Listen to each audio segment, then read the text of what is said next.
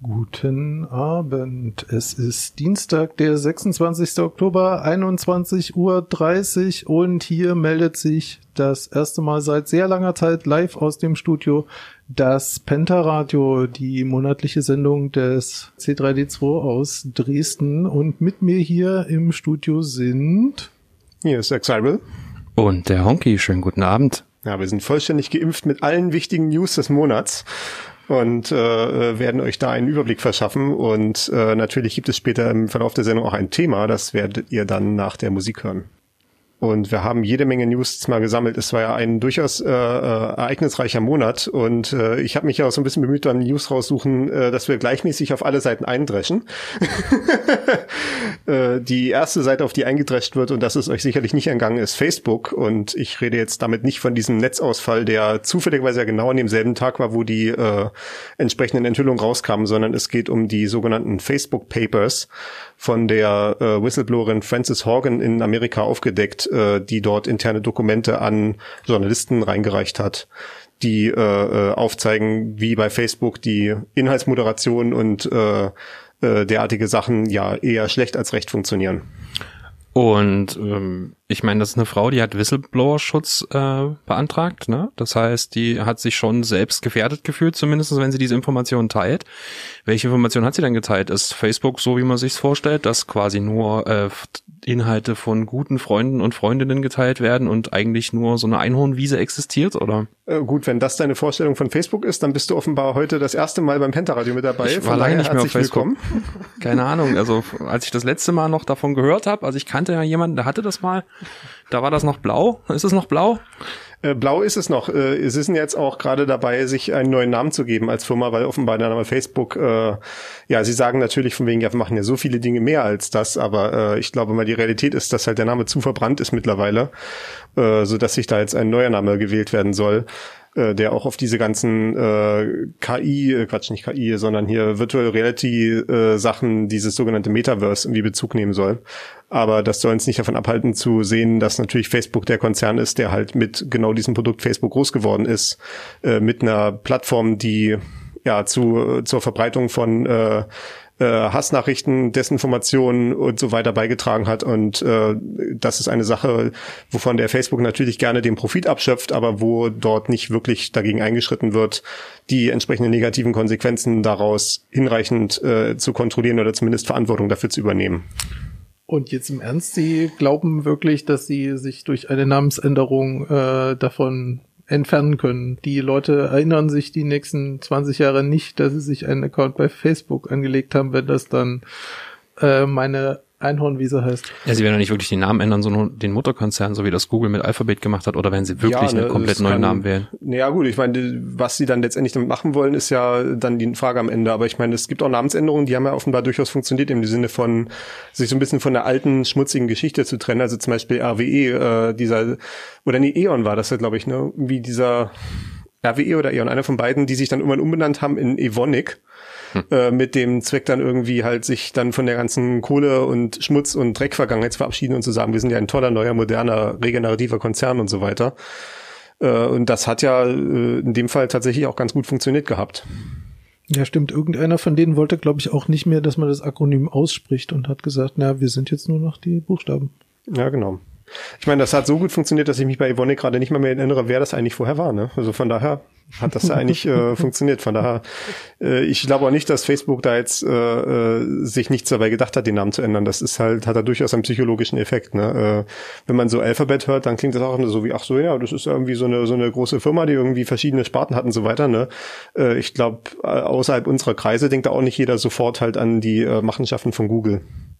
Naja gut, wobei sich jetzt auch niemand bei Alphabet anmeldet, weil hm. bieten die irgendwas direkt an, was ich äh, wahrnehmen könnte? Ja, die haben so ein paar Sparten, wo es auch so Produkte gibt wie dieser äh, autonomen Taxis, die dann in Phoenix rumfahren von Waymo. Ah ja, stimmt. Aber das ist natürlich dann wieder eine andere Marke, ne?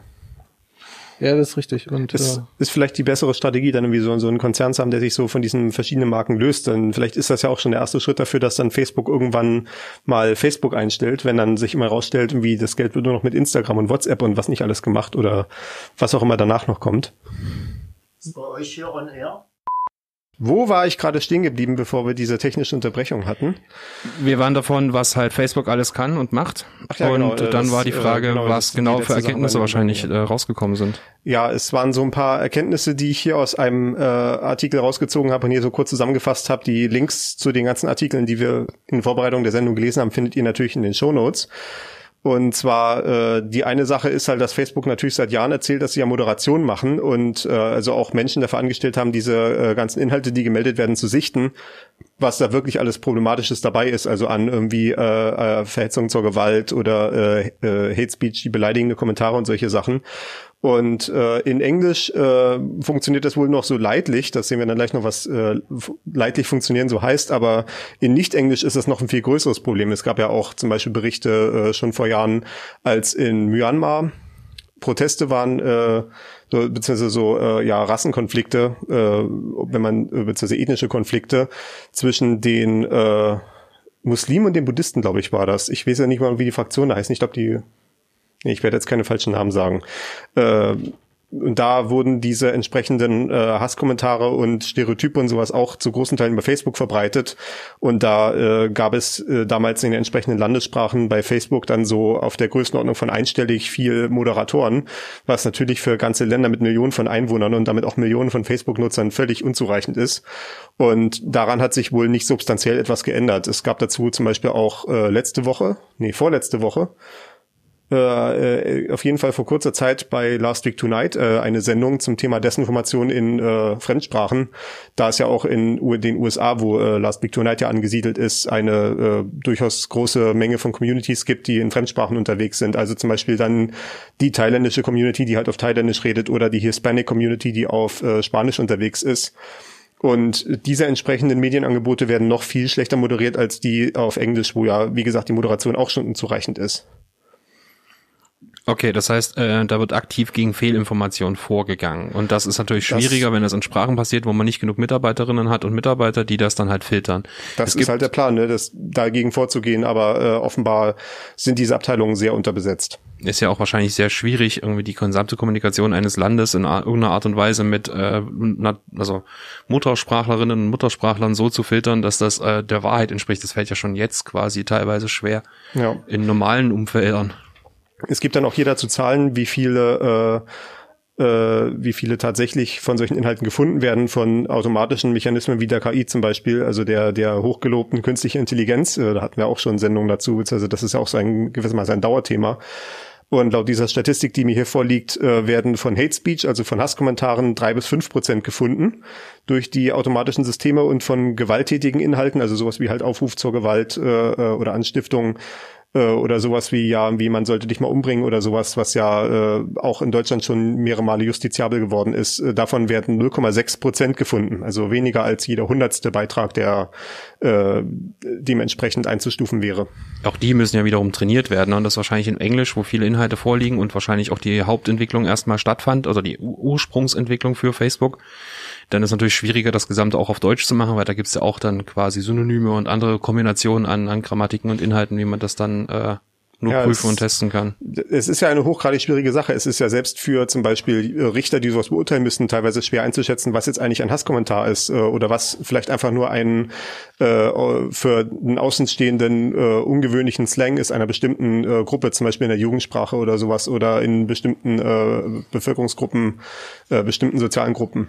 Ja, es ist sowieso schwer. Also wie gesagt, wenn die Hälfte redet, müsste die andere Hälfte zuhören, um das einzuordnen. So. Ja, und ne? dementsprechend kannst du halt nicht die, die Hälfte der Bevölkerung damit beschäftigen. Ja. Frage ist, wie wird, wie, wie das Facebook oder überhaupt irgendjemand, ja, das machen sie ja schon, ne? Jeder, jeder Nutzer ist ja selbst auch dann Meldender und Meldende Genau. für diese Inhalte. Äh, das war dann nämlich eine Strategie, die Facebook verfolgt hat, äh, wenn sie schon sagen, ja, wenn, wenn wir schon so große Probleme haben, Dinge überhaupt einzustufen und dann auch zum Beispiel durch die menschlichen Moderatoren durchzuschleusen, dann machen wir es einfach schwerer, solche Inhalte zu melden. Also offenbar wurden da die Prozesse über die Jahre für die Meldenden, die eigentlich ja in diese, an ihrer Gesellschaft tun wollen, indem sie solche äh, schändlichen Inhalte melden, äh, wird denen das immer schwerer gemacht, eben wahrscheinlich damit dann die internen Statistiken besser aussehen, von wegen, guck mal, wir haben irgendwie so und so viel von diesen Meldungen abgearbeitet, aber wenn man natürlich die Meldungen einfach verringert, dann äh, sieht dann im Zweifelsfall die Statistik besser aus als vorher. Wobei diese Jobs, wo Leute quasi auf solche Hate Speech und irgendwelche fehlende, also fehlerhaften ist es ja nicht, also gefährlichen Inhalte reagieren, auch kein sehr dankenswerter Job ist. Also wenn man sich da irgendwie in den Abgründen des Internets aufhalten muss, um dort halt Dinge herauszufiltern, die äh, im Zweifel gewaltverherrlichend und äh, pornografisch und viel schlimmere Sachen als das, also wahrscheinlich beides sind schon schlimm, aber noch schlimmer sind, dann macht man das nicht lange, ohne ja. dabei selber auch Schaden zu nehmen. Also es ist ein schwieriges Thema wahrscheinlich. Das, das ist eine Expressroute in die Psychotherapie, ja. Sofern man dann danach noch irgendwie das Geld hat, äh, in diesen vermutlich auch nicht allzu grandiosen, äh, grandios bezahlenden Jobs dann noch äh, solche Therapie zu kriegen. Diese eine Front ist halt diese äh, menschliche Moderation und äh, weil die offenbar nicht skaliert, wie wir gesehen haben, äh, wir können halt nicht irgendwie 50 Prozent der Gesellschaft damit beschäftigen, äh, rauszufiltern, was die anderen 50 Prozent gesagt haben, ist dann ja die klassische Antwort, wie gesagt, künstliche Intelligenz, also den Automaten das irgendwie entscheiden zu lassen. Und äh, wir hatten eben schon angesprochen, die Probleme, die das mit sich bringt, schon fundamental. Was noch erschwerend hinzukommt, und das wird auch nicht äh, diejenigen verwundern, die sich mit KI schon auseinandergesetzt haben, ist, äh, dass in diesen Facebook-Papers rausgekommen ist, dass die Entwickler ihre eigenen KI-Algorithmen nicht mehr verstehen können. Wen wundert das? Es ist ja quasi der Sinn einer KI, Dinge zu tun, die man halt nicht reinprogrammiert hat. Ja, genau. Das, das ist die Idee. Ne? Die, die Programmieraufgabe wäre zu kompliziert. Also irgendwie eine, eine Programm zu schreiben, was halt einen bestimmten Text reinnimmt und dann entscheidet, ist der jetzt irgendwie gewaltverherrlichend oder nicht oder ist das irgendwie beleidigend oder nicht. Ne? Und äh, da diese Aufgabe zu kompliziert ist, lässt man den Computer ein Programm ausrechnen und dann ist es ja völlig klar, dass man danach nicht versteht, was der Computer macht. Ne? Das, äh, das, das sieht man ja schon bei viel weniger komplizierten Systemen, dass die Teile auf überraschende Art und Weise miteinander interagieren und dann das Verhalten rauskommt, was man gar nicht haben wollte. Das ist ja so ein klassisches Problem, was zum Beispiel auch Gesetzgebung hat, dass dann verschiedene Gesetze, die eigentlich alle für sich genommen gut klingen, dann in der Kombination plötzlich Effekte haben, mit denen man gar nicht gerechnet hatte. Und äh, dadurch, dass halt so schwierig wird, äh, vorherzusagen, was eigentlich ein Gesetz macht und was eigentlich ein gutes Gesetz ist.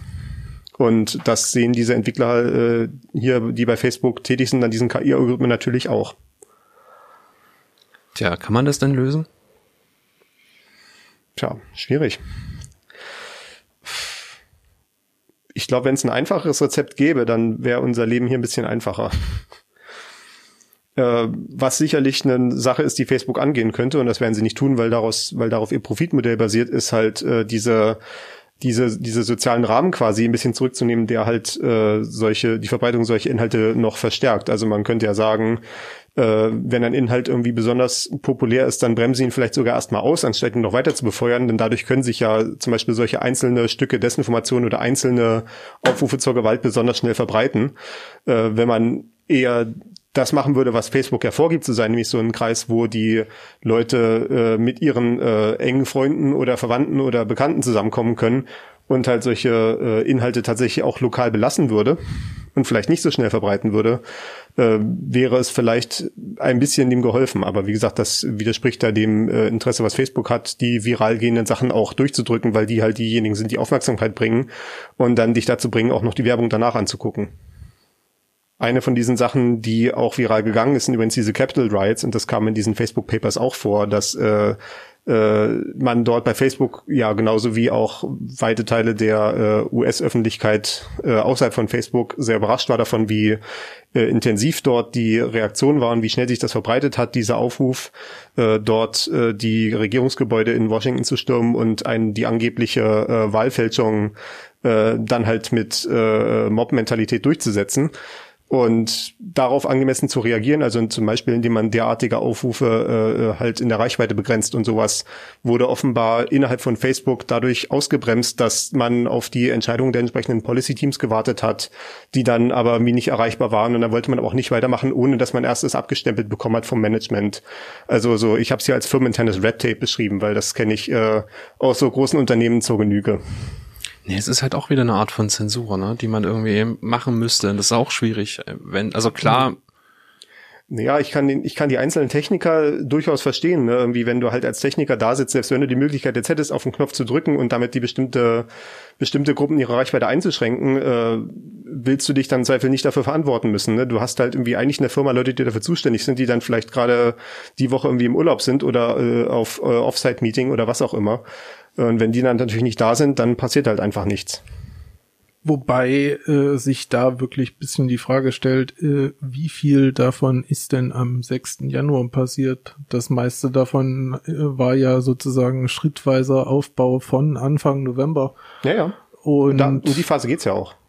Es war jetzt nicht von wegen irgendwie, wir müssen um 11 Uhr entscheiden und bis 11.30 Uhr haben wir noch keine Antwort gekriegt oder so. Das war schon über Wochen und Monate wohl, äh, dass das äh, gelaufen ist und da die Antworten nicht gegeben wurden. Naja, gut. Aber dann, dann brauchst du dich jetzt also da da kann sich dann sozusagen auch kein Management mehr rausreden in dem Sinne, weil ähm, das war ja dann in dem Sinne keine zeitkritische Entscheidung. Naja, offenbar ja doch, weil bis zu dem fraglichen Termin hätte halt irgendwas passieren müssen oder halt wahrscheinlich auch schon vorher, denn irgendwie, äh, naja, gut, wenn jetzt eine Maßnahme nee, am 5. Januar ergriffen worden wäre. Äh, wie gesagt, wenn die am 6. schon angereist waren, dann ist es jetzt auch egal, ob die jetzt die äh, konkrete Verbreitung auf Facebook noch eindämmst. Ja, es ging halt eher darum, ob das, ob man es im Dezember verbreitet hat, ne? So, als die Leute ihre Reisepläne gemacht haben. Also es stimmt sicherlich, dass wahrscheinlich zu dem Zeitpunkt diese ganze Sache zurückzuholen allgemein schwierig gewesen wäre, aber ja. Es ist so ein ganz bestimmtes konkretes Beispiel, was man dort in diesen Facebook Papers äh, durchexerziert sehen kann. Die entsprechenden Quellen sind auch bei äh, amerikanischen Tageszeitungen zu finden, äh, aber das ja, das findet man, glaube ich, äh, relativ einfach. Das war ja nun mal wirklich in allen Medien irgendwo rezipiert worden. Äh, Facebook sind nicht die einzigen, auf die wir eindreschen wollen. Wie gesagt, wir müssen ja hier äh, Gleichbehandlung wahren. Auch gegen Google sind äh, Klagen am Laufen. Äh, ja, wenig überraschend. Ich meine, gut, gegen solche großen Konzerne laufen eigentlich immer Klagen von irgendwelcher Seite, aber das ist doch eine durchaus beeindruckende Klage. Die habe ich hier, äh, ich habe hier einen Twitter-Thread dazu verlinkt, äh, aus dem ich jetzt äh, gleich großflächig zitieren werde. Und dort verlinkt ist aber auch am Ende das tatsächliche äh, äh, Dokument, was vom Gericht eingegangen ist, also die tatsächliche Anklage. Äh, und dort sieht man, dass auf der einen Seite, also halt gegen Google, stehen die Generalstaatsanwälte von 17 US-Staaten und Territorien, also schon quasi eines signifikanten Teils der USA. Äh, das äh, liest sich ganz beeindruckend, so meinetwegen wie der, der General Attorney of äh, erster Staat, der General auf zweiter Staat, der General auf dritter Staat, ne? Und äh, die haben alle ihre Informationsquellen zusammengefasst in so einer Antitrust-Klage, also quasi eine äh, kartellrechtliche Klage, dass Google seine machtbeherrschende Stellung ausnutzt äh, im Bereich der, äh, der Werbewirtschaft. Und zwar ist zum Beispiel hier zitiert, ich habe jetzt mir besonders die Stellen rausgesucht, die äh, für uns als Technik auch interessant sind, weil sie zu den Entwicklungen passen, die wir ja schon immer beschreiben. Uh, Google had a plan to turn the web into a walled garden that they called not owned but operated. Also sie wollten äh, aus dem Web eine ja eine äh, Plattform machen, die sie zwar die ihnen zwar nicht gehört, wie das zum Beispiel bei Facebook der Fall ist. Facebook äh, hat seine eigene Plattform, seine eigene Webseite und da steht auch relativ offensichtlich drauf, dass es zu Facebook gehört. Und sie wollten halt sagen, unser bei uns ist das ganze Internet die Plattform. Das Internet gehört uns vielleicht zwar nicht, aber es wird durch uns betrieben. Uh, a core component of this was the forced logins into the Chrome browser that you've probably experienced. Und das kennt man vielleicht bei Chrome, äh, wer das, wer diesen Chrome-Browser tatsächlich verwendet und sich dann zum Beispiel auf irgendeiner Google-Seite anmeldet, also zum Beispiel bei YouTube oder bei Google Bilder oder bei äh, Google Docs oder was auch immer. Sobald das passiert, wird man dann auch automatisch, ohne dass man es will, im Chrome-Browser eingeloggt. Also auch dann kriegt der Chrome-Browser diesen Login mit und äh, fängt dann halt an, alle möglichen äh, Daten zu sammeln, die er an die Finger kriegen kann. Das wird einem natürlich dann verkauft als nutzerfreundlich, weil dann sind da gleich deine Lesezeichen noch in die Cloud gesynkt, dann sind gleich noch deine äh, Suchverläufe in die Cloud gesynkt und was nicht alles. Und äh, das äh, heißt natürlich, dass Google eine äh, Kontrolle ausüben kann durch ihre Dominanz im Browsermarkt. Können sie auch alles mitverfolgen, äh, was die äh, entsprechenden Nutzer auf, auch auf anderen Seiten machen vielleicht. Und im Zweifel deine Familienmitglieder, deine Verwandtschaft oder jeder andere, der diesen PC benutzt und sich halt nicht vorher nochmal ausgeloggt hat in diesem Chrome-Browser. Na, das noch dazu, ne? Wobei ich glaube, das würde Google vielleicht noch eher äh, wollen, dass da irgendwie jeder seinen eigenen Login hat, damit sie auch schön saubere getrennte Profile haben. Wäre sicherlich gut zu wissen, dass die Leute zusammengehören, aber man möchte trotzdem mal schön sauber getrennt haben, dass Papa gerne irgendwie äh, die Socken hier äh, äh, bei Amazon sich angeguckt hat und Mama vielleicht irgendwie hier das äh, äh, dieses Kriminalbuch oder sowas. Stimmt, da bist du schon total subversiv, wenn du hier ein gemeinsames Profil hast, also. das ist vielleicht auch eine Möglichkeit, sich dagegen zu wehren. Ja, ja. Dann geht's ja auch um AMP. Äh, ich weiß gar nicht, ob wir das hier in der Form auch besprochen haben. Das ist so ein äh, äh Standard äh, so, so ein Format für Webseiten, was Google einige Jahre lang sehr stark gepusht hat, was äh, einem verkauft wurde, als damit werden die Seiten viel schneller laden und so weiter. Äh, tatsächlich aber ging es darum, dass diese AMP-basierten Webseiten da, natürlich darauf optimiert sind, irgendwie besonders Google-Werbung auszuliefern und auch von Google-Servern selber äh, bereitgestellt zu werden. Also wenn man in einer Google-Suche einen AMP-Link anklickt, würde man nicht die Seite von zum Beispiel einer Zeitung äh, sehen, sondern würde diese Seite von Google bekommen aus der also auf der Google Main draufbleiben und gar nicht erst die Zeitung selber besuchen, sondern nur die Inhalte sehen von der Zeitung. Das ist jetzt nicht HTTP 2 und es ist nicht Google Cache. AMP nee. ist was? AMP ist äh, quasi ein HTML-Dialekt. Okay. Also du, also das ist halt das Argument gewesen, weil quasi, äh, also HTML ist ja die Sprache, in der Webseiten geschrieben werden. Und Google hat argumentiert, also das ist halt die öffentliche Argumentation gewesen, dass äh, es ja totalen Wildwuchs dort gibt und deswegen sind die Seiten alle langsam und dann finden das die Nutzer total scheiße und so weiter. Ne? Äh, ohne natürlich zu erwähnen, dass der Grund, warum die Seiten langsam sind, ist diese ganze Werbung, die überall raufgepflastert wird. Aber sei es drum. Das ganze Tracking, das ganze Tracking, was raufgepflastert wird, das haben wir gleich noch. Und äh, dann wurde halt AMP als Gegenentwurf gegeben und da ist halt dann letztendlich die Idee gewesen, quasi indem diese AMP-Webseiten äh, dann quasi keine Möglichkeit mehr haben, noch anderes Tracking von anderen Firmen einzubauen, soll es dann schnell sein, aber sie werden dann von Google ausgeliefert effektiv, weil du sie über die Google-Suche erreichst und dann äh, diese Seiten aus dem Google-Cache geladen werden. Und dadurch kriegt dann nur Google die ganzen Tracking-Informationen und das ist doch toll. Hängt das auch mit dem äh, der Technologie zusammen, dass für Telefone manchmal vorgerenderte Seiten nur übertragen werden und nicht noch Sachen nachgeladen werden oder ist es wieder was anderes? Mm. Es gab ja mal so äh, Geschwindigkeitsverbesserer für Telefone und Datenaufwandsminderer, wo das ich auch, glaube, auch das durch Google. Google. Es gab verschiedene. Opera hat das mal gemacht. Also und, bei, äh, Opera Mini weiß ich das auf jeden Fall, ja. Äh, ob Google sowas selber gemacht hat, weiß ich gar nicht. Okay, aber es ist was haben ja letztendlich mhm. den Chrome dann hauptsächlich für Android angeboten und das waren ja eigentlich schon Telefone, die stark genug waren, um ihre Webseiten selber zu rendern. Und oftmals schon Google-mäßig ja. genug, um das nicht mehr zu brauchen. Ja. Jedenfalls in dieser äh, Antitrust-Anklage steht es auch genauso drinne, wie wir es schon immer gedacht haben. Äh, AMP is about preventing people from circumventing their ad exchanges. Also es geht halt darum, quasi den anderen äh, Anbietern auf dem Werbemarkt die Möglichkeit zu nehmen, äh, selber die eigene Werbung einzubauen in diese Seiten und stattdessen nur noch Google-Werbung effektiv möglich zu machen, weil Google der einzige ist, der das entsprechende Tracking noch machen kann, um die äh, Kundenprofile dementsprechend zu sammeln. Und das heißt, äh, das wird ihnen vorgeworfen und dann ist was die Konsequenz, die angedrohte? Die Zerschlagung von Google. Es geht, glaube ich, hier erstmal nur darum, dass das überhaupt erstmal festgestellt wird, alles. Äh, ich habe jetzt noch nicht in den Teil reingelesen, wo tatsächlich Forderungen erhoben werden. Ich weiß auch gar überhaupt in dieser Antitrust-Klage äh, vorkommt. Wir haben auf jeden Fall die ganze Klage verlinkt. Die habe ich zugegebenermaßen nicht komplett gelesen im äh, äh, Vorlauf dieser Sendung. Also wie gesagt, wir haben den Twitter-Thread verlinkt, wo dann am Ende auch die äh, Klage selber verlinkt ist. Das ist eine Anklageschrift mit irgendwie über 100 Seiten. Äh, wer sich dafür interessiert, wie Google intern funktioniert, äh, der äh, kann sich das ja gerne angucken. Wenn ihr vielleicht noch interessantere Passagen findet, die wir hier vergessen haben, dann äh, könnt ihr ja gerne auch einen Kommentar dazu schicken an pentaradio.c3d2.de. Dann können wir das vielleicht in der nächsten Sendung nochmal aufgreifen. Wir sollten aber, glaube ich, auch weitergehen. Äh, wir müssen ja auf alle Seiten gleichmäßig eindreschen. Und wir hatten jetzt Facebook und Google. Und äh, ich habe noch hier eine News zu Apple. Das ist nur äh, so eine kleinere Sache, kein, äh, ich sag mal, keine News in dem Sinne, dass jetzt gerade etwas passiert ist, aber eine faszinierende Statistik. Denn Apple, wissen wir ja, äh, wir kennen ja die Produkte, die die Firma Apple so anbietet. Wir kennen so iPhones, wir kennen iPads, wir kennen so Macs und so weiter. Das sind alles solche Hardware-Geräte, die dann den, äh, die eigene Software von Apple verwenden und auch äh, äh, nur relativ schwer dazu zu überreden sind, äh, Software zu laufen zu lassen, die nicht von Apple sanktioniert ist also würden wir eigentlich denken, dass die, äh, dass Apple halt ihr Geld damit macht, äh, halt Hardware und Software auf diesen Geräten zu verkaufen. Äh, hier ist aber eine Statistik, dass Apple äh, mehr Geld mit Videospielen macht als Nintendo, Sony und Microsoft zusammen. Und das ist natürlich eine Aufstellung, Nintendo, Sony, Microsoft, äh, wird man vielleicht mitbekommen haben, das sind die drei großen Hersteller von Videospielkonsolen auf dem Markt. Bei äh, Microsoft die Xbox, bei Sony die PlayStation und bei Nintendo aktuell die Switch. Und äh, man würde natürlich erwarten, dass die jede Menge Geld mit Videospielen machen und das stimmt durchaus auch, aber Apple macht noch viel mehr Spiele mit Videospielen, die über den firmeneigenen App Store vertrieben werden, wo es äh, Software für iPhone und iPad äh, und auch für macOS gibt.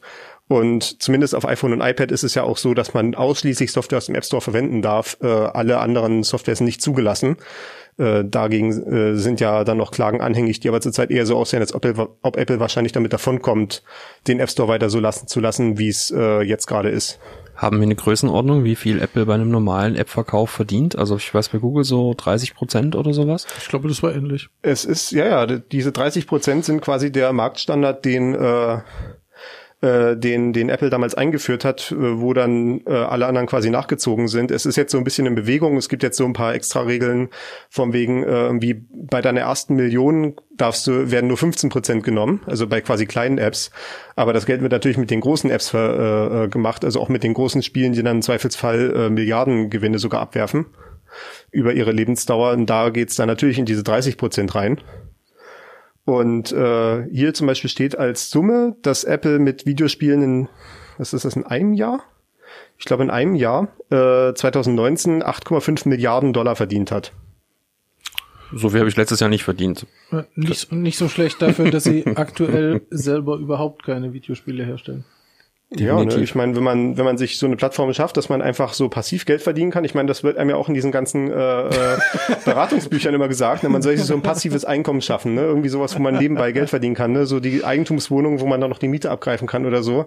Also äh, äh, ja, Apple hat hier seinen Eigentums Apple äh, App Store quasi gemacht und kann jetzt die Miete abzocken von allen, die da gerne einziehen möchten und ihre Produkte bewerben möchten. Genau, also kauft euch keine Eigentumswohnung, sondern baut App Stores.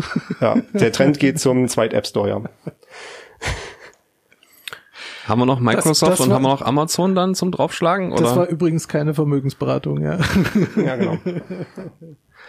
Äh, Microsoft-Meldung habe ich dieses Mal nicht. Wir hatten noch in der Liste, dass Windows 11 gekommen ist, aber das hatten wir letztes Mal im September schon äh, ausführlich diskutiert, was da äh, so alles zu bemängeln ist an dem neuen Windows 11 Release. Äh, äh, letztendlich eine Fortschreibung dessen, was wir schon an Windows 10 zu bemängeln hatten. Aber äh, nee, Microsoft ist sicher das nächste Mal wieder äh, dran, wenn auch Mull wieder mit da ist. Sehr gut. Apropos Mol, ich sehe was zum äh, Right to Repair.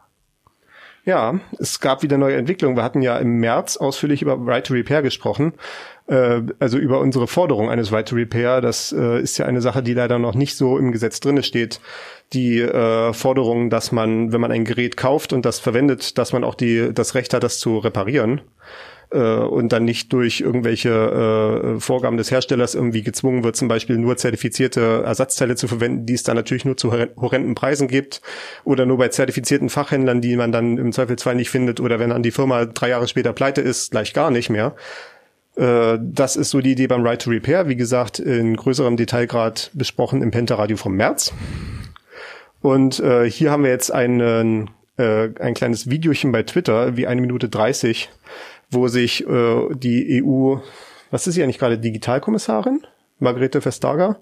Ich weiß, sie war in der ich letzten Periode war sie oder? Verbraucherschutz. Also ich glaube aber, sie hatte, glaube ich, gewechselt, äh, als dann wieder die Stühle gerückt wurden zum Beginn der neuen Periode. Hm. Auf jeden Fall äh, Mitglied der EU-Kommission äh, Margarete Vestager, äh, die sich ja durchaus auch hervorgetan hat, dafür tatsächlich etwas für den Verbraucherschutz tun zu wollen äh, in den letzten Jahren äh, gegen alle Widerstände, die sich so von Lobbyorganisationen auch aufgeben dagegen, äh, hat sich für das Right to Repair deutlich ausgesprochen. Naja, ich meine, so deutlich, wie sich halt Politiker für Dinge aussprechen können. Und außerdem hat sie einen Gesetzentwurf für 2022 in Aussicht gestellt. Also vielleicht werden wir da im nächsten Jahr noch mehr davon hören. Sie ist Kommissarin für Wettbewerb. Wettbewerb, ah, ah ja, sehr gut.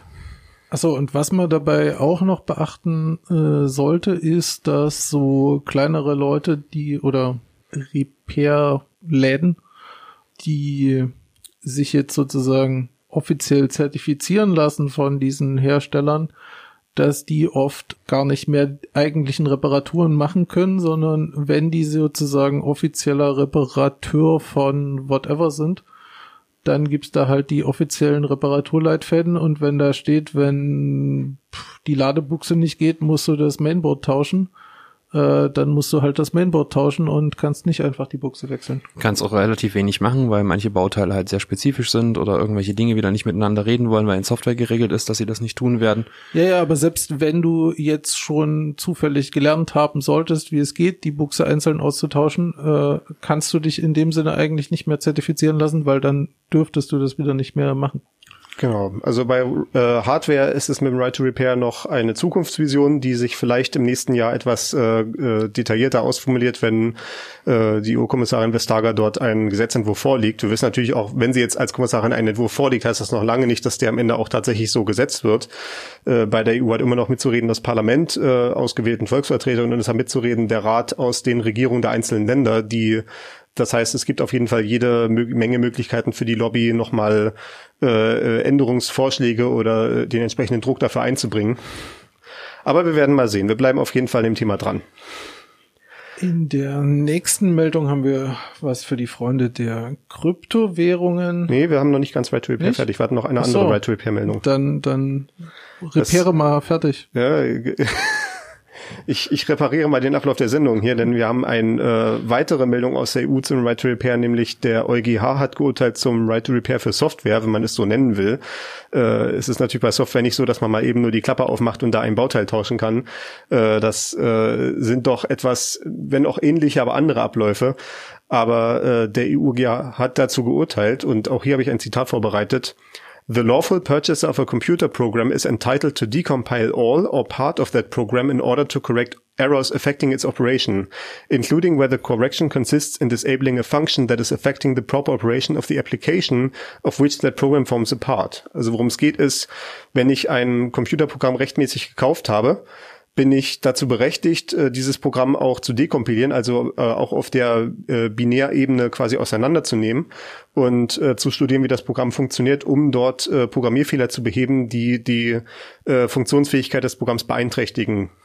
Das heißt, das Recht zu repairen sagt nicht, dass ich den Quellcode kennen muss. Es sagt nur, dass ich auch schon die fertig übersetzte Nullen und Einsen so anpassen darf, dass ein bestimmter Fehler nicht mehr auftritt, weil ich zum Beispiel den Aufruf der Funktion unterbinde an einer gewissen Stelle. Genau, also ein klassisches Beispiel wäre zum Beispiel, äh, ich habe irgendwie ein Computerspiel gekauft, die haben heutzutage meistens solche Kopierschutzsoftware drinne, die dann vielleicht zum Beispiel prüft, äh, äh, ich habe zum Beispiel einen einzelnen Lizenzschlüssel gekauft und das Ding will sich jetzt mit dem Internet verbinden, mit einem Server des äh, Spieleherstellers, um zu gucken, dass dieser Lizenzschlüssel gerade nur einmal gleichzeitig in Verwendung ist und da muss ich vielleicht auch noch permanent mit dem Internet verbunden sein dafür.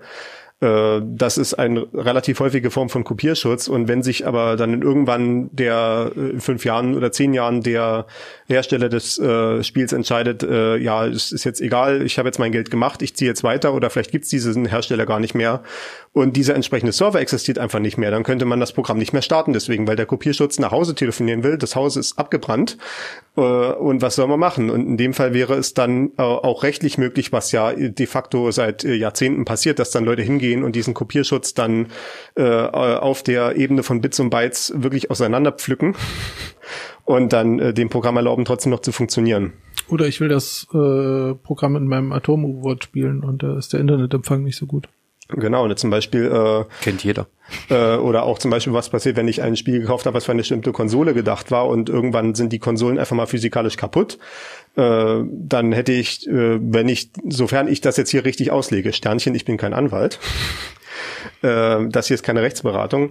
Sofern ich das hier richtig auslege, was ich hier vor mir sehe, äh, aus den, den Ausraus aus diesem Urteil, äh, wäre es dann auch rechtmäßig, äh, eine äh, Modifikation des Spiels vorzunehmen, damit es auf einer modernen Computerarchitektur laufen kann. Also was so landläufig als Emulator bezeichnet ist, womit man dann seine alten äh, Nintendo Entertainment System oder Sega Genesis Spiele dann äh, auf moderner Hardware spielen kann. Aber das Recht zur Reparatur von Software ist natürlich nicht nur auf Spiele begrenzt, sondern kann auch andere Programme, keine Ahnung, irgendwelche Funktionalitäten in Office oder in irgendwelchen einfach Programmen, die äh, Sicherheitslücken darstellen, selbst oder zumindestens vor ja selbst zu fixen oder äh, Nicht nur Sicherheitslücken, wie gesagt, auch Funktionslücken, ne? Also oder halt äh, Fehler, die sich aus der Funktion ergeben. Meinetwegen, du hast so eine Kraftwerksteuerung aus den 60er Jahren und jetzt musst du die darauf vorbereiten, dass irgendwie ein bestimmter Datumsbereich irgendwie überschritten wird, für den das Programm mal äh, entworfen war. Ne? Das ist ja so ein Problem, was wir immer mal wieder haben.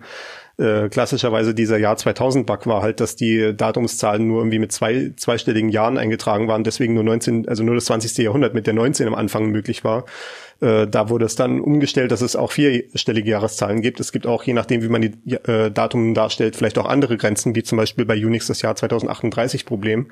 Äh, und sowas wäre dann auch davon abgedeckt. Äh, Wenn dann der originale Hersteller nicht mehr da ist oder vielleicht auch unwillens ist, äh, da noch was zu machen, hätte man dann selber die Möglichkeit, dort Hand anzulegen. oder zumindest die Erlaubnis, etwas zu benutzen, wo das angelegt wurde. Ja. So, jetzt mach mal deine Bit- Bitcoin-Meldung hier. So, genau. Jetzt was für die Freunde des Bitcoin, die sich äh, nicht auf shady äh, Börsen mit Bitcoin eindecken wollen. Sondern bei Shady Behörden? Äh, Genau, endlich könnt ihr könnt ihr Bitcoin bei Behörden kaufen, denn äh, im deutschen Justizwesen haben sich offensichtlich über die letzten Jahre schon einige Bitcoin angesammelt. Wenn ich das richtig verstanden habe, so um die äh, 450 knapp äh, aktuell. Man zum, zum Vergleich, der Bitcoin-Kurs war irgendwie 40.000 Euro. Nein, Dollar, oder? 53.716 Euro und 49 Cent auf bitcoin.de zum jetzigen Zeitpunkt, dem 26.10.2021 um 22.07 Uhr. Also wenn man diese Zahl multipliziert mit 450 Bitcoin, dann ist das ungefähr viel Geld. Genau, das ist ungefähr viel Geld und äh, laut äh, Strafprozessordnung sind die Behörden auch verpflichtet, dass sie äh, Güter, die bei Prozessen anfallen, wenn möglich versteigern sollen. Und deswegen hat sich jetzt die äh, Staatsanwaltschaft Köln ein äh, Verfahren ausgedacht, wie man denn Bitcoin versteigern könnte und macht das aktuell äh, mit äh, 15 Tranchen. Äh, A, ich glaube 16 Bitcoin 50 oder so, wenn man alles zusammenzählt. Äh, und die könnt ihr gerade kaufen. Die wurden äh, beginnend gestern äh, 12 Uhr eingestellt und laufen alle 48 Stunden. Also die letzte Auktion endet morgen gegen 14 Uhr. Morgen erst in Mittwoch, 27. Oktober. Äh, genau. Und zwar, genau. Und Also wenn ihr das hier äh, zeitsouverän nachhört, äh, ist es ziemlich Podcast, sicher schon vorbei. Ja, so, so schnell Aber- werde ich nicht mit Nacharbeiten sein. Ja, das ist richtig. Aber äh, ihr habt ja Glück, denn äh, wie ich gesagt habe, es äh, sind ja jetzt irgendwie nur sowas wie 16 Bitcoin und da sind äh, noch ungefähr ähm, knapp 200 gerade zu holen, weil äh, diese 400 Bitcoin unterteilen sich in ungefähr zwei äh, Fälle. Das eine sind sozusagen Bitcoin, die aus abgeschlossenen Fällen sind, äh, die dann sozusagen verkauft werden und die andere Hälfte äh, beziehen sich auf quasi auf laufende Fälle, wo es äh, sozusagen zeitnah der Wert gesichert werden soll. Und deswegen werden die eher äh, sozusagen zeitnah verkauft, um sie sozusagen in einen festen Euro-Wert zu überführen. Aber warum werden die jetzt nicht einfach auf normalen Börsen gehandelt? Ich meine, läuft, läuft das bei Aktien genauso, dass die dann versteigert werden und nicht einfach Naja, an also- der also äh, Börse äh, in den Markt reingegeben werden? Na, also tatsächlich habe ich das bisschen so verstanden, dass sie sich da äh, erstens bei diesen Börsen nicht so sicher waren, was man denn da jetzt als seriös betrachten könnte. ähm, also klang, also haben sie nicht direkt gesagt, aber habe ich so ein bisschen zwischen den Zeilen verstanden. Und äh, wie gesagt, also äh, wenn du dir da die Plattform anguckst, da wird halt alles Mögliche versteigert. Irgendwelche Autos, irgendwelche Büromöbel, also alles, was in der Justiz so anfällt. Ja, gut, Und also ich meine, wenn, diese- da, wenn da Bitcoin anfallen, dann versteigert man halt Bitcoin. Und ich, also ehrlich gesagt, ich finde, äh, sie haben das eigentlich auch gar nicht so unclever gemacht. Also sie haben hier tatsächlich hübsche äh, NRW äh, Zertifikate. Zertifikate, Urkunden. Paper Wallets erzeugt, die jetzt äh, auch tatsächlich einzelne Wallets sind, die einen Private und einen Public Key haben. Ähm, die, die Public Keys sind, sind auch alle public. Man kann nachgucken, dass die Bitcoin tatsächlich existent sind. Ähm, also, also eigentlich finde ich das eine, eine hübsch gemachte Aktion und es sieht auch eigentlich ganz gut aus. Also bis auf die Tranche von 10 Bitcoin äh, bewegten sich, glaube ich, auch alle Aktionen schon über dem aktuellen Kurs. Von daher, also äh, das. Äh, Also gut, war natürlich so ein schickes Zertifikat dazu bekommen. Ne? das, das hat also natürlich ich- Seltenheitswert. Ne? Das ich kann man finde auch, das sind die, das sind die ersten Bitcoin, die ein Original NRW äh, Wappen drauf haben. ja, das ist dann quasi ein physikalisches NFT. Eine Sammlermünze Ja, genau. quasi. Ja, also eigentlich schon. Genau, also falls sich da noch jemand, äh, genau, die bewegen sich aktuell so zwischen äh, für die 0,1er äh, kriegt ihr den billigsten gerade, glaube ich, noch für ungefähr 6000 und die 10 Bitcoin stehen aktuell bei 521.000 Euro 10, falls sich da jemand Ich biete mal noch schnell. Da ergibt sich natürlich gleich die goldene Moderationsbrücke zum nächsten Thema, nämlich die äh, Serie The Billion Dollar Code. Naja, da muss die- aber noch ein bisschen steigen. Ja, das, das, das ist irgendwie die Billion Dollar Auction vielleicht, äh, wenn, wenn dann alle Bitcoins zusammengezählt sind. Mal gucken. Äh, nee, das ist eine Serie, die läuft gerade bei Netflix und äh, äh, wir haben jetzt leider keine Meldung auf Netflix einzudreschen, weil wir wollten ja nicht hier gleichmäßig austeilen, aber äh, Netflix war zumindest gerade, äh, was äh, Technik und Netzpolitik angeht, gerade nicht in den Nachrichten. Äh, in den Nachrichten sind sie hingegen gerade in diesem Chaosumfeld jetzt der Tage mit dieser äh, nee, Doku-Serie ist es nicht, es ist schon eine äh, Das ist äh, ein Doku-Drama. Doku-Drama, ne? so, so wie man so kennt, so basiert auf einer wahren Begebenheit. Ne? Genau. Aber es ist natürlich äh, ein bisschen äh, dramatisch verfremdet.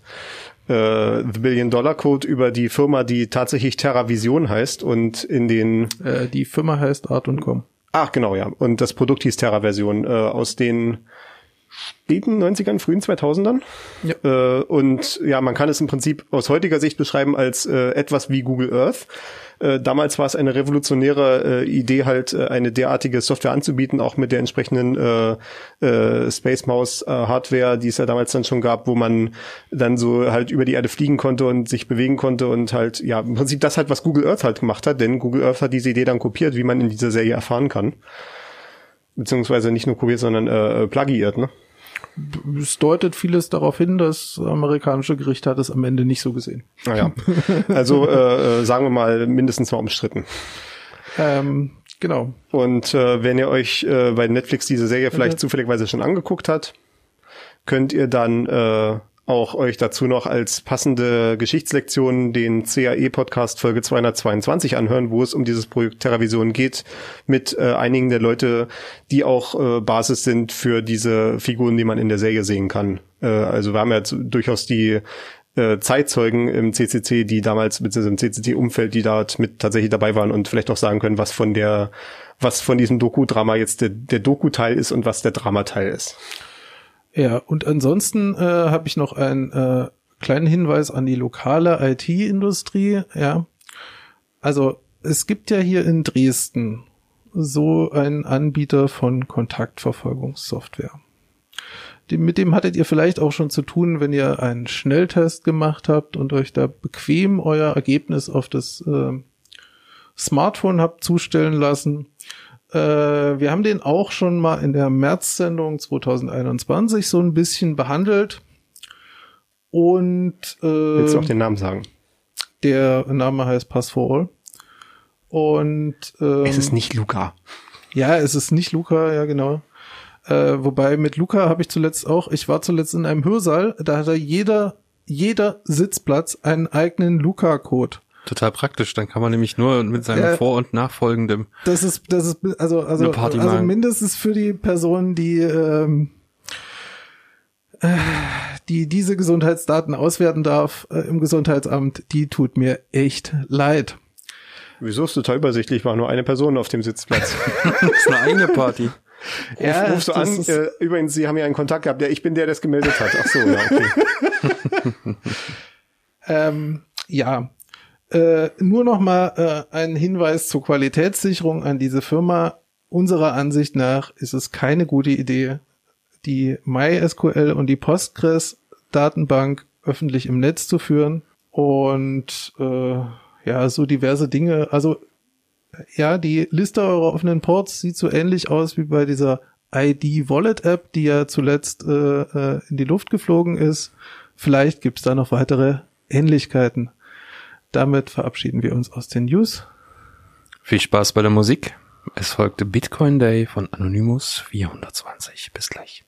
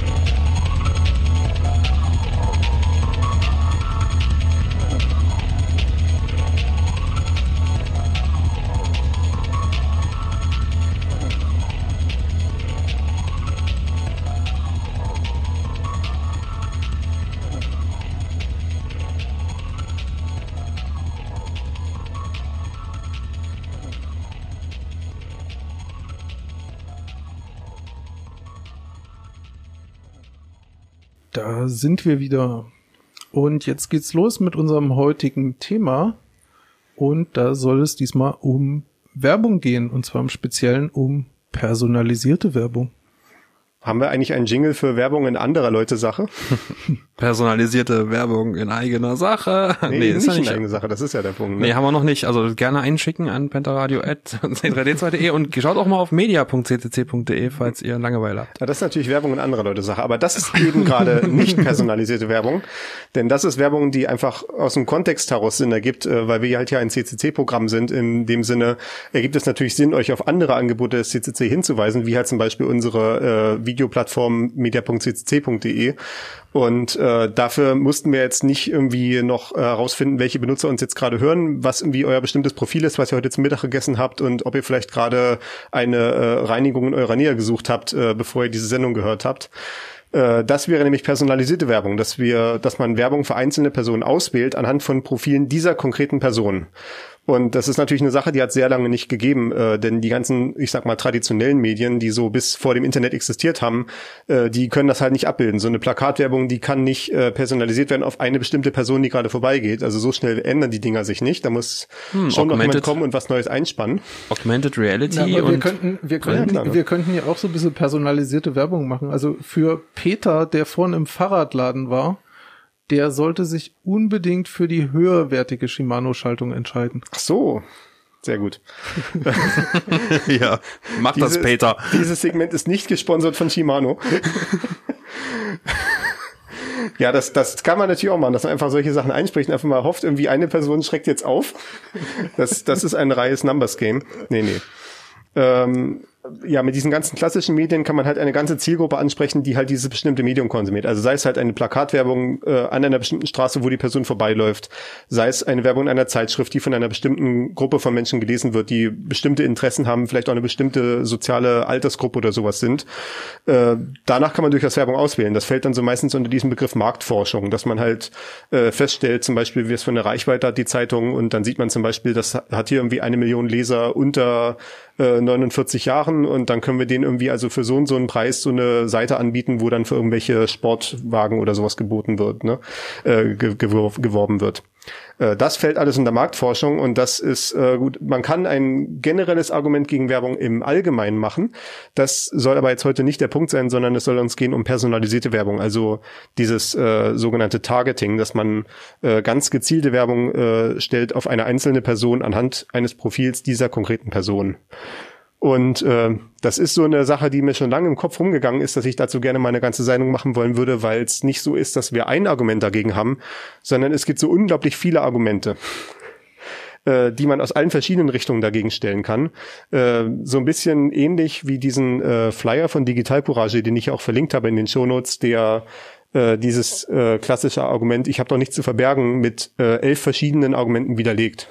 Also das ist hier auch gerade offen. Ne? Es ist falsch, es ist unüberlegt, es ist, äh, was steht da alles? Ja, Geschichtsvergessen, unlogisch und so weiter und so fort. Ne? Also aus ganz verschiedenen Winkeln, äh, aus philosophischen Winkeln, aus rein logischen Winkeln, aus äh, historischen Winkeln äh, gegen diese Position argumentiert und so, das möchte ich äh, mal heute aufziehen für die personalisierte Werbung. Und äh, im Prinzip das erste Argument habe ich gerade so ein bisschen verklausuliert schon gebracht, was ich als das historische Argument bezeichnet habe, denn wir sind ja früher auch ohne ausgekommen.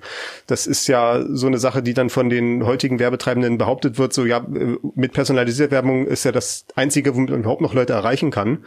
Äh, früher hat es aber auch mal funktioniert. Früher gab es halt Fernsehwerbung, die halt sich an eine Zielgruppe gerichtet hat und äh, Zeitschriftenwerbung und Plakatwerbung und äh, äh was nicht alles anderes noch.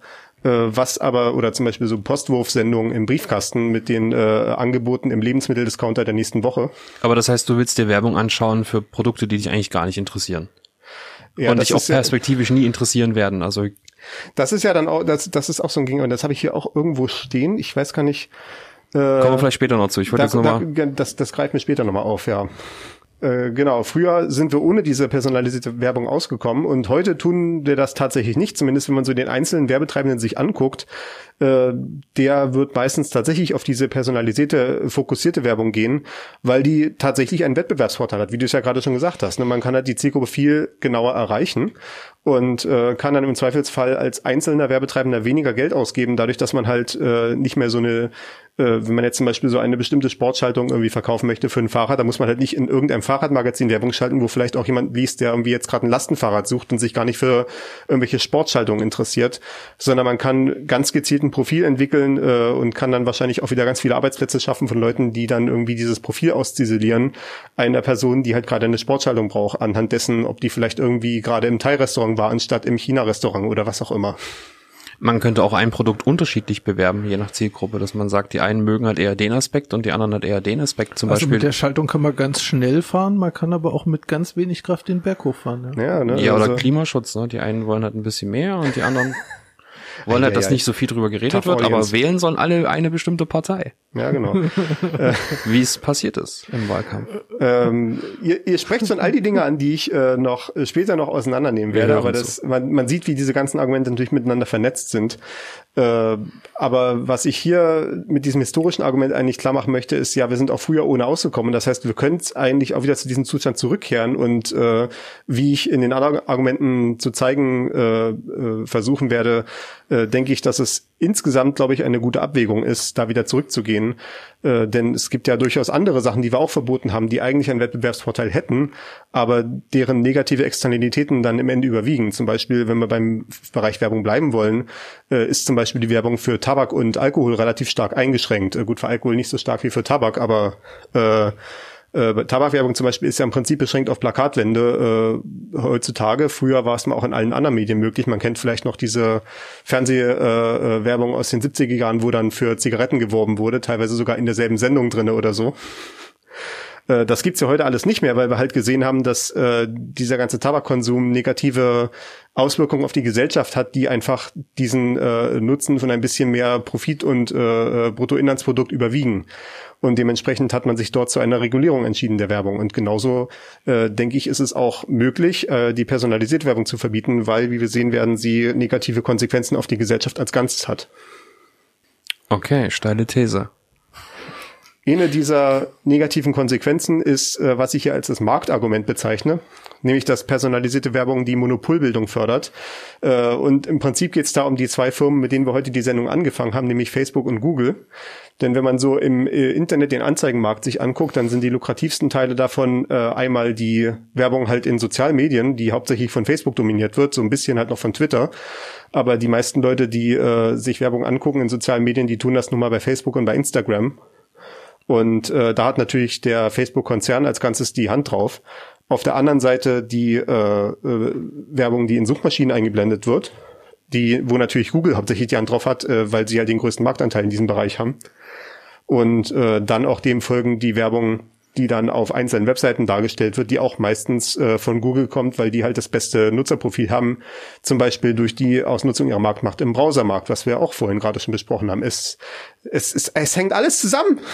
Mir ist gerade aufgefallen, dass ich schon ewig keine Werbung mehr sehe in meinem Browser, weil ich solche Sachen benutze wie äh, uBlock Origin oder äh, damals gab es dann auch Adblock. Privacy Badger ist auch was, was man sich vielleicht installieren kann, wenn ja. man so dieses Gefühl von Werbung in seinem Endgerät gar nicht so haben möchte. Ja, das äh, ist eine Sache, die funktioniert. Äh, und äh, das ist auch eine Sache, die wir durchaus auch schon empfohlen haben, äh, nicht nur dessen, weil man sich damit halt der personalisierten Werbung ein bisschen entzieht, sondern weil damit auch ein Sicherheitsaspekt verbunden ist mit so einem Werbeblocker, denn die Rechnung für einen Kriminellen ist ja relativ klar. Ich kann jetzt irgendwie eine Zeitschriftenwebseite aufbrechen und halt meine Schadsoftware an die Besucher dieser einen Webseite ausspielen oder ich breche ein Werbenetzwerk auf und kann meine Schadsoftware an hunderte von Webseiten äh, ausspielen, beziehungsweise an deren Leser. Äh, da ist ja der, die Rechnung relativ offensichtlich. Äh, von daher ist so ein Werbeblocker oder auch allgemein gesagt ein Tracking-Blocker ja auch eine Sicherheitsmaßnahme. Und es hat auch andere Vorteile, wie ja halt zum Beispiel, dass das Internet schneller ist, wenn es nicht die ganze Werbung nachladen muss und die ganzen Tracking-Skripte und was nicht alles. Aber gut, wir kommen so ein bisschen von diesem, wir, wir sind ein bisschen in den Dunstkreis der personalisierten Werbung, aber ich äh, gehe nochmal auf das Argument zurück, was ich gerade am Machen war. Nämlich, dass wir diese Monopolbildung haben, dass die personalisierte Werbung im Internet, und das ist ja im Prinzip die personalisierte Werbung zu einem großen Teil, im Prinzip in der Hand von Google und Facebook ist mit äh, kleinen Marktanteil Ausnahmen. Also ich meine, auch der Suchmaschinenmarkt ist nicht 100% in der Hand von Google, da gibt's auch noch Bing, da gibt's auch noch DuckDuckGo, da gibt's auch noch äh, äh, Yahoo und was nicht alles. Aber natürlich effektiv äh, hat Google einen Marktanteil, der so groß ist, dass es nicht falsch ist zu sagen, dass Google diesen Markt komplett dominiert. Und äh, dadurch haben halt Google und Facebook halt auch diese Marktposition, mit dem sie sehr genaue Profile erstellen können.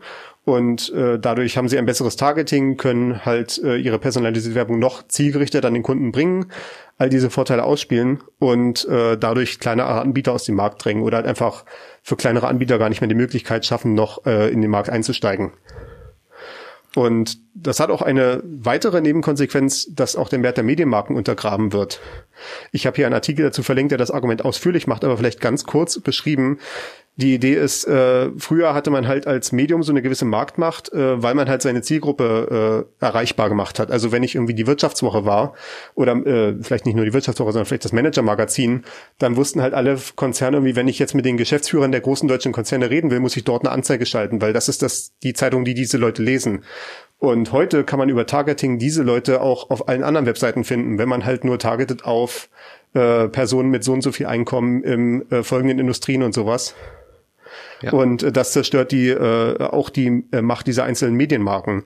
Äh, das sieht man auch, das ist zum Beispiel der Grund, warum äh, Verlagshäuser wie Axel Springer auch in solche Werbetechnik investieren, damit sie da nicht ganz außen vor bleiben am Ende. Wer war denn das, äh, der hier oder die hier kürzlich so personalisierte Werbekampagnen geschalten haben, in denen ähm, quasi einfach Werbeanzeigen geschalten wurden, in dem die Gruppe der bezeichneten, also die die Gruppe, die getargetet wurde, einfach nur dargestellt wurde. Das habe ich letztens irgendwo kam das an mir vorbei. Das war im Hinterradio vor ein oder zwei Monaten, glaube ich. Wir können das, das nochmal raussuchen und noch in die Shownotes mit reinpacken. Das war DuckDuckGo, glaube ich. Ah, okay. Die halt damit ein Schlaglicht liefern wollten auf diese Tracking und ich glaube am Ende Nee, es war nicht DuckDuckGo, es war Signal. Das ja, kann genau. sein, ja, ja, das ja, kommt mir bekannt vor. Es waren blaue Sachen. Es war, es war Signal und die wurden ja dann, glaube ich, äh, das wurde ja dann auch sehr schnell von dem Werbenetzwerk sozusagen weggeblockt, weil sie gesagt haben, also so haben wir uns das aber nicht vorgestellt, Freunde. Na, es, ich bin mir nicht mehr ganz sicher, was dann am Ende der Ausgang war. Ich hatte das dann auch äh, danach nicht mehr bis zum Ende verfolgt, weil es sah noch so ein bisschen komisch aus weil die Leute, die sich mit solchen Werbeanzeigen auskennen, also halt Leute, die meinetwegen für irgendwelche Konzerne solche Werbeanzeigen schalten, die haben dann so diese Screenshots sich angeguckt von den äh, Sachen, die Signal veröffentlicht hat und meinen so, nee, das ist doch gar nicht von Facebook geblockt worden, das war einfach nur, dass sie ihre Kreditkartendaten nicht richtig angegeben haben. Da wusste ich jetzt nicht, was der letzte Stand war. Okay. Naja, das klingt auch bisschen seltsam. Genau, also das Marktargument personalisierte Werbung, personalisierte Werbung fördert Monopolbildung. Das nächste Argument ist das Gerechtigkeitsargument nämlich dass mit personalisierter Werbung Diskriminierung gefördert wird. Und dazu habe ich hier zwei äh, Beispiele verlinkt äh, aus äh, Amerika äh, und auch beide von Facebook natürlich. Äh, weil wie gesagt, das sind immer die beiden großen, wo die äh, meisten Sachen passieren und auch auffliegen am Ende. Äh, das erste Beispiel hier ist, Facebook ermöglicht Werbung für Wohnungsmieten, die nur an Weiße ausgespielt werden, indem man halt so ein Targeting macht. Und äh, Facebook selber hat dann auch zwar so ein paar Regeln, man darf nicht äh, nach Rassen diskriminieren, naja, dann diskriminiert man dann nach Postleitzahlen. Ne? Dann targetet man halt auf die äh, Wohnbereiche, wo hauptsächlich weiße Leute wohnen. Das ist ja in Amerika wirklich teilweise sehr scharf abgegrenzt. Das sieht man auch an diesem Gerrymandering, wo dann äh, Wahlkreise dementsprechend zugeschnitten werden, je nachdem, wo halt Schwarze oder Weiße oder Hispanics wohnen. Und genauso kann man halt dort anhand der Postleitzahlen dann auch äh, diskriminieren, dass man seine äh, Werbung für Mietwohnungen oder Eigentumswohnungen nur an die entsprechenden äh, Leute ausspielt, die man gerne in seiner Nachbarschaft haben möchte, was ja nun mal meistens Weiße sind dann. Okay, das ist, na klar, ist das ein Problem man, man diskriminiert ja dann immer, weil man ja genau teilt, wen man erreicht und wen man nicht erreicht. Und dementsprechend kann man natürlich dann sehr genau auch Wirkungen erzielen. Klar, das, wie gesagt, ich habe immer noch diese politischen Parteien im Hinterkopf. Ja. Es, äh, es ist natürlich eine Sache, die könnte man halt auch, äh, die könnte man auch ohne personalisierte Werbung äh, in einem gewissen Maße machen. Ich meine, natürlich, man könnte zum Beispiel auch Flyer verteilen, die man dann nur in den entsprechenden Nachbarschaften verteilt. Aber es äh, macht die Sache noch mal so ein bisschen äh, undurchsichtiger wenn man es auf die Art und Weise an einzelne Personen ausspielt. Erstmal natürlich, wenn man sich dann irgendwie der Diskriminierungsvorwurf entziehen kann, sagen kann, ja, also ich, ich spiele es ja gar nicht nur an äh, eine bestimmte Bevölkerungsgruppe aus und man kann sich doch zum Beispiel dem Vorwurf entziehen, dass hier jemand angekommen ist, der mieten wollte und dann hat man gesagt, nee, ja, nee, also die Leute wie Sie suchen wir jetzt ja eigentlich nicht für diese Eigentumswohnung hier, ne? Äh, es ist immer so eine Sache, die noch andere Sachen mit verstärkt. Man könnte es sicherlich auch, äh, ich meine, es, es wurde ja auch schon die Jahrzehnte davor diskriminiert, aber es macht es das natürlich noch viel einfacher. Ist denn Facebook in irgendeiner Art und Weise verpflichtet, offen zu legen, für welche Targetgruppe sie welche Werbungen schalten? Weil ich weiß, in dem politischen Kontext gab es das wohl angeblich. Es war auch die Behauptung im Raum, ob das überhaupt eine vollständige Liste ist an Wahlwerbungen, die sie dort veröffentlicht haben, aber in Teilen haben sie das gemacht. Ich glaube, bei politischer Werbung war das, aber ich glaube nicht, dass es bei normaler Werbung ist. Ich glaube, das wäre auch eine. Wäre das vielleicht was, was man fordern könnte? Werbung. Das wäre eine Sache, die man fordern könnte. Ja, dann könnte man sich äh, dann könnte man jemand, wenn zum Beispiel jemand sagt, ich habe irgendwie den Eindruck, dass ich in meinem äh, äh, in meiner Nachbarschaft niemals Werbung sehe für X, äh, dann könnte man sich dann hinsetzen und die entsprechende Werbung suchen und mal gucken, wonach die eigentlich getargetet sind. Ne? Äh, ob das dann wirklich so ist, wie Signal das behauptet hat in ihrem Targeting, dass das dann irgendwie an äh, 37-jährige Yoga-Lehrer aus äh, San Francisco ausgespielt wurde oder sowas ob man das derart äh, präzise targeten kann. Was hattest du hier? You got this ad because you're a K-pop loving chemical engineer. This ad use your location to see you're in Berlin and you have a new baby on the way. Ja, sowas halt. Ne? Äh, ob das jetzt wirklich dem so akkurat entspricht, ne, das äh, kann man natürlich als Werbetreibender wissen, wenn man das dann in diesen äh, Werbeplattformen einstellt. Äh, ob das dann auch tatsächlich so zugelassen wird, ist ja dann die nächste Frage. Es gibt ja dann auch noch so einen mehr oder minder automatischen Sichtungsprozess, wo dann äh, zumindest Facebook sagt, dass sie dann so die schlimmsten Targeting-Sachen noch irgendwie zurückholen es gab auch irgendwelche Kunstaktionen, wo bestimmten AfD-Politikerinnen auch irgendwie spezielle Werbung bloß angezeigt wurde, weil die halt gemicro-targetet wurden sozusagen. Ja, genau. Also man kann da auch trollen, aber man gibt natürlich dann in dem Moment Geld dann wieder an Firmen, die damit ihr Geld verdienen. Und ja. ob das dann der richtige Weg ist, weiß man nicht.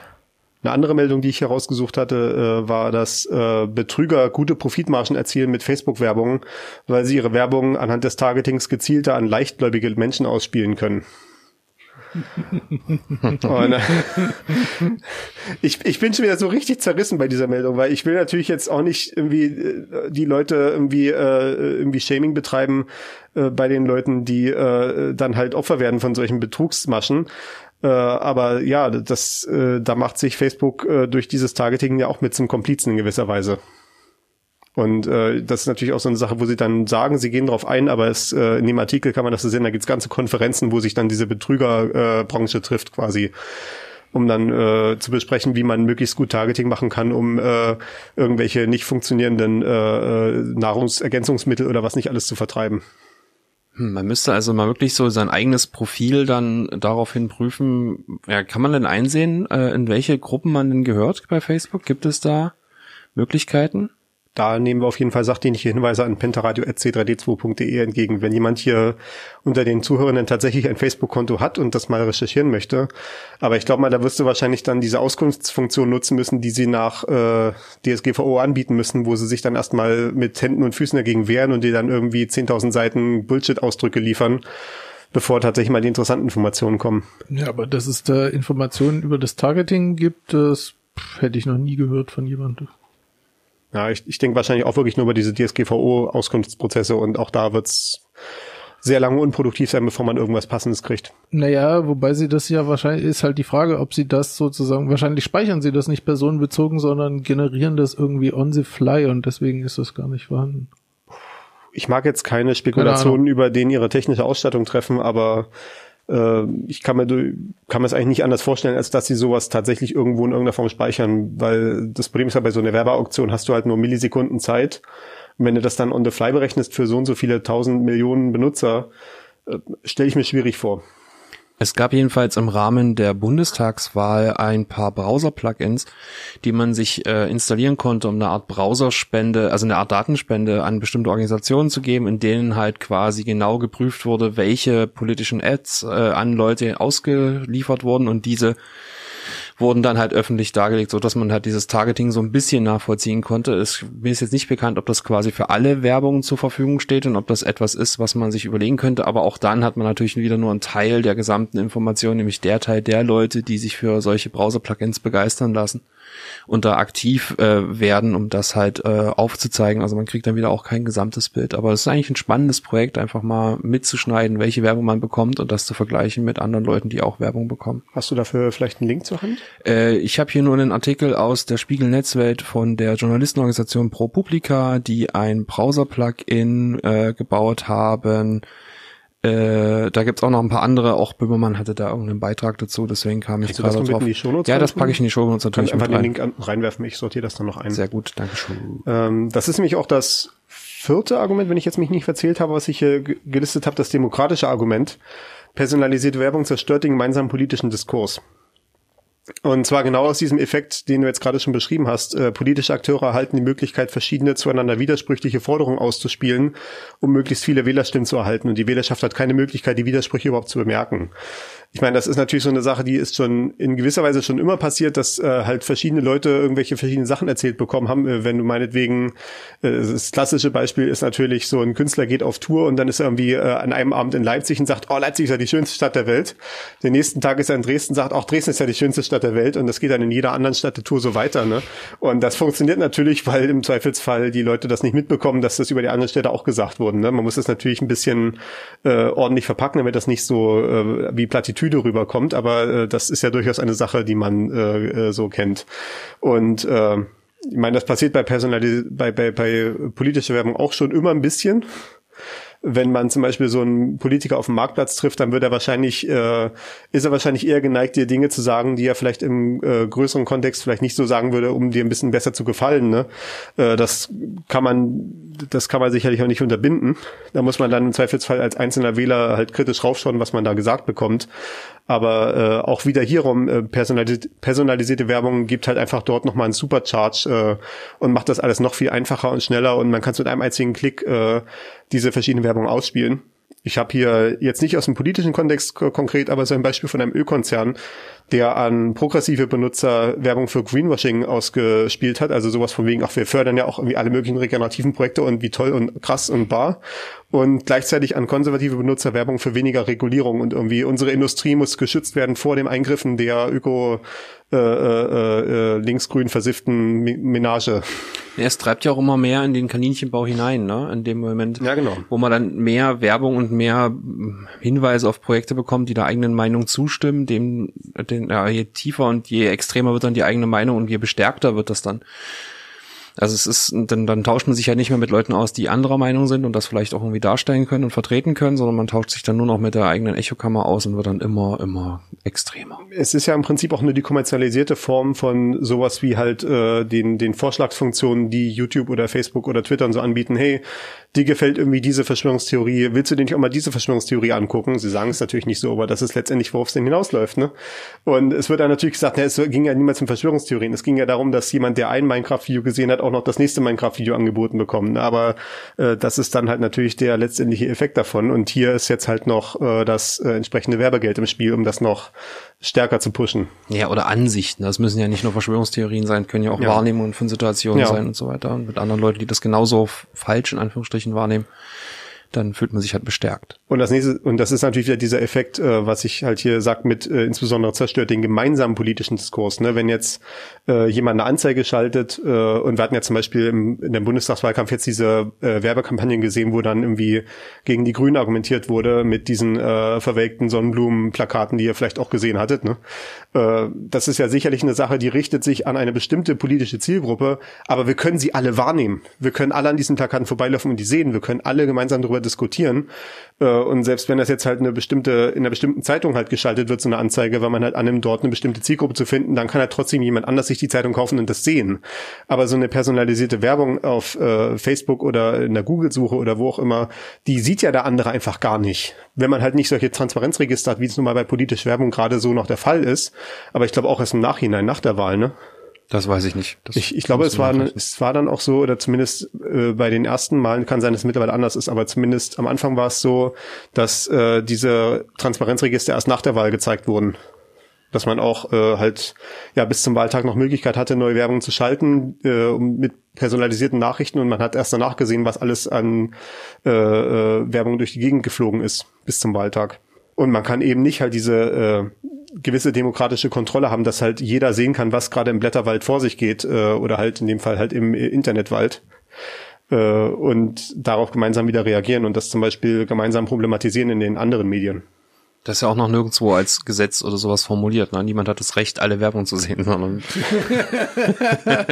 Muss mal klagen, ich möchte alle Werbung von Shell sehen dürfen. Ja, ne? Kann man denn opt-outen? Also kann man denn sagen, ich möchte gar keine personalisierte Werbung, sondern nur die für alle? Vielleicht wäre das auch ein Recht ich meine, man, kann es privat so ein bisschen versuchen, durch sowas halt wie Werbe Werbeblocker durchzusetzen, ne? Äh, wenn man sich dadurch äh, dem entzieht. Man kann sich dem entziehen, indem man bei den sozialen Netzwerken sich ausklingt, soweit es halt irgendwie geht. Ne?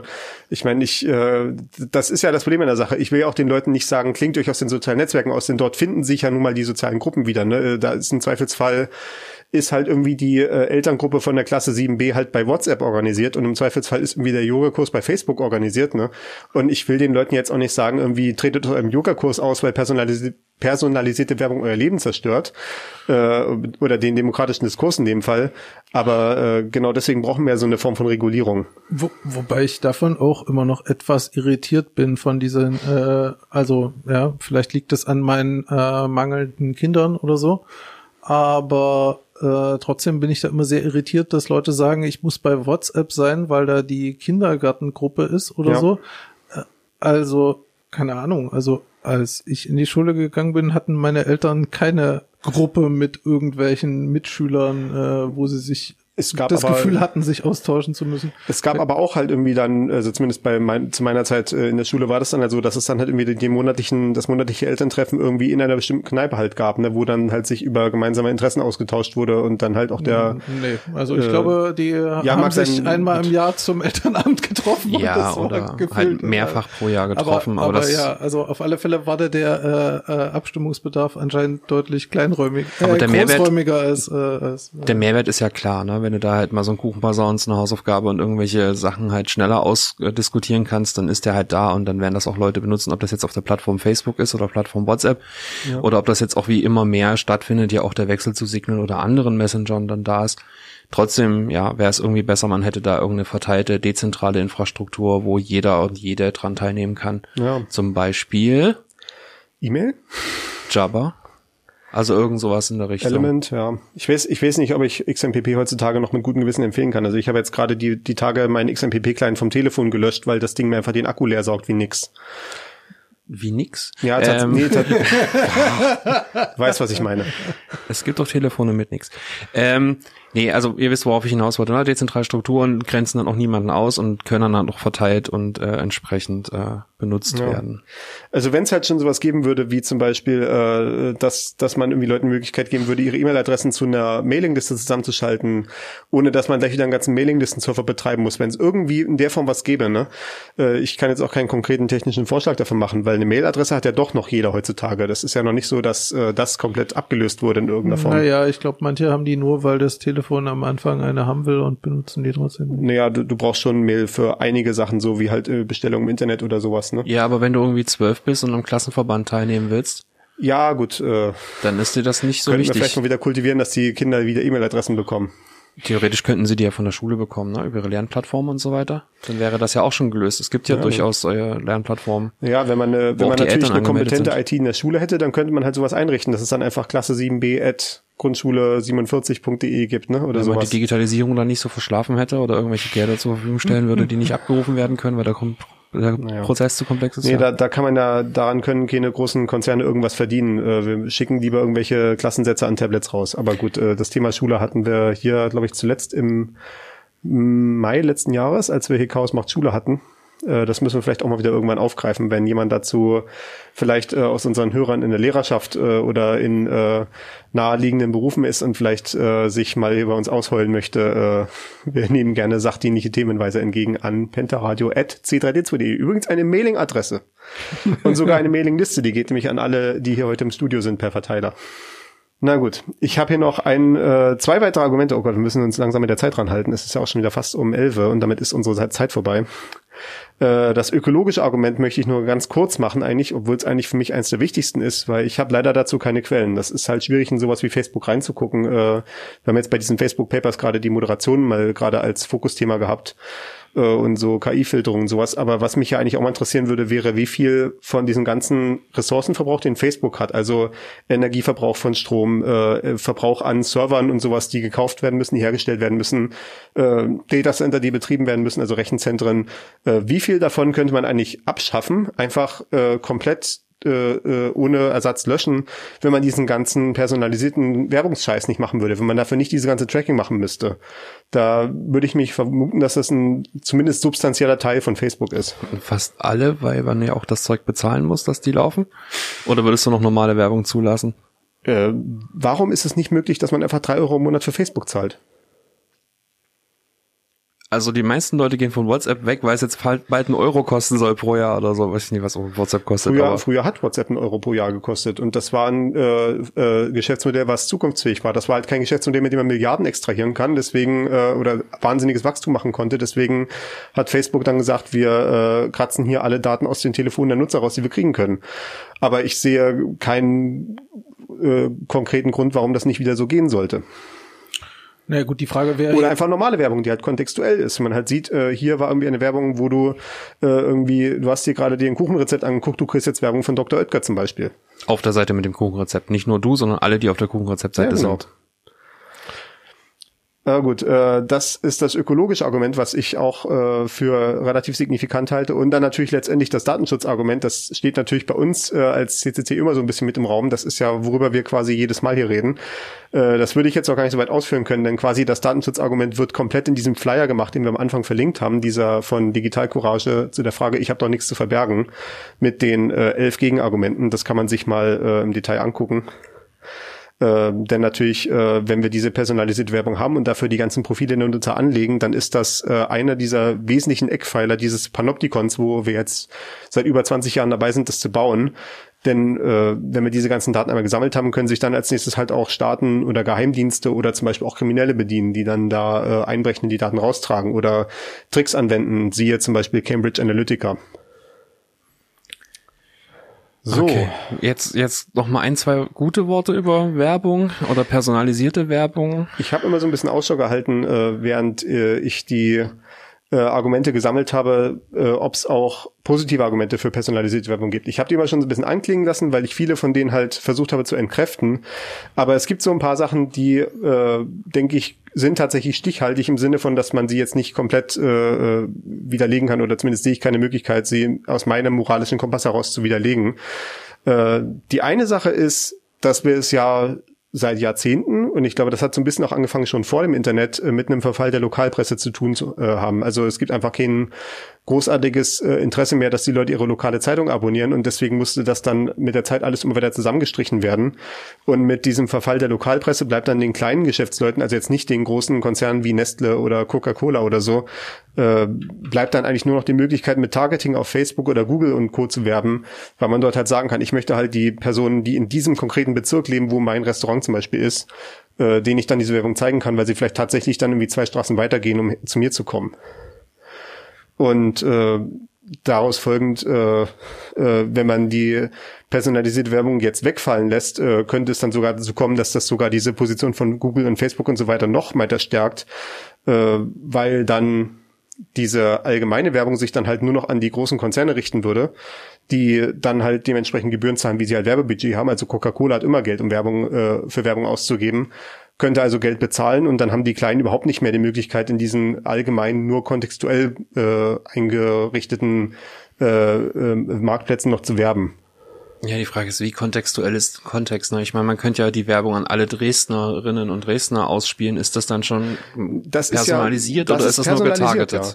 Äh, kontextuelle Werbung wäre halt, wenn du sagst, du hast eine Meldung zum Beispiel, halt eine Lokalmeldung von Dresden, ne, wo es zum Beispiel um, irgendwie die neuen Straßenbahnen für Dresden gibt und dann könnte dann auch dort ein Dresdner Konzern werben. Ne? Aber wenn du jetzt zum Beispiel sowas hast, äh, was hyperlokal ist, was irgendwie ein Restaurant äh, irgendwie in Striesen ist zum Beispiel, äh, welchen Inhalt soll dieses Restaurant in Striesen nehmen, wo es halt Striesen erreicht, zu einem relativ guten Marge, ne? Hm. Das, naja, gut, das ist ja dieses klassische Argument von personalisierter, personalisierter Werbung, dass es halt so zielgerichtet ist, dass du dein Werbebudget so präzise einsetzen kannst. Wobei die meisten Kneipen jetzt schon, sage ich mal, äh, die Stadt oder den Kreis als Einzugsgebiet haben. Würde ich mal so schätzen. Zumindest die, die nicht ultra lokal sind und die, äh, weiß ich nicht, von denen habe ich gefühlt auch noch nie Werbung gesehen von der äh, Skatkneipe ja. an der nächsten Straßenecke, sag ich mal. Ich glaube, es ist vielleicht auch mehr so ein Argument, was wahrscheinlich in Deutschland noch gar nicht so funktioniert, weil in Deutschland hast du halt einfach noch äh, diese Postwurfsendung und sowas, mhm. was in anderen Märkten, ich habe natürlich jetzt hier in meiner Recherche hauptsächlich so äh, äh, Argumentationen und Artikel aus den USA gefunden, äh, da ist das vielleicht einfach noch viel mehr zerpflückt und deswegen äh, noch schwieriger, die Leute auf diesen Wegen zu erreichen, äh, als das in Deutschland der Fall ist. Aber ich möchte es zumindest äh, in den Raum stellen als ein Argument, was ich für potenziell stichhaltig halte. Ja, gut, was sind die Alternativen? Ich meine, wo kann man denn, da müsste man ziemlich viele kleine Kanäle haben, die dann nur spezifisch die Leute interessieren, so Tageszeitungen zum Beispiel oder äh, lokale naja, Zeitungen. Ja, wie gesagt, also in, in Deutschland gibt's ja in vielen, also zumindest hier in der Region gibt's ja diese, äh, wie heißt das, Wochenspiegel ja, zum Beispiel an vielen ja. Orten und so oder Blick äh, und die sind ja sozusagen schon, sag ich mal, auf Kreisebene und da können ja. schon lokale Gewerbetreibende auch äh, Werbung sozusagen in ihrer Region schalten. Ja. Ähm, also ja, das, das, aber das kann, Fall das kann natürlich ja. sein, dass das, dass das in anderen Märkten, sag ich mal, noch, noch schwieriger ist. Ja.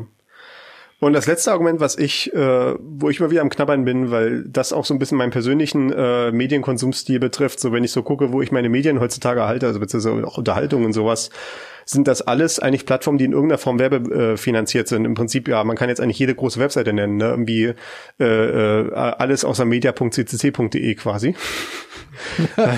halt von YouTube bis zum Postillon, ne? alles läuft in irgendeiner Form werbefinanziert. Und wenn jetzt die personalisierte Werbung wegfällt, und dann die Werbetreibenden vielleicht sagen irgendwie, okay, dann im Vergleich ist es halt doch wieder irgendwie günstiger, eine Plakatwerbung zu schalten, als irgendwie auf einer Webseite kontextuell zu werben.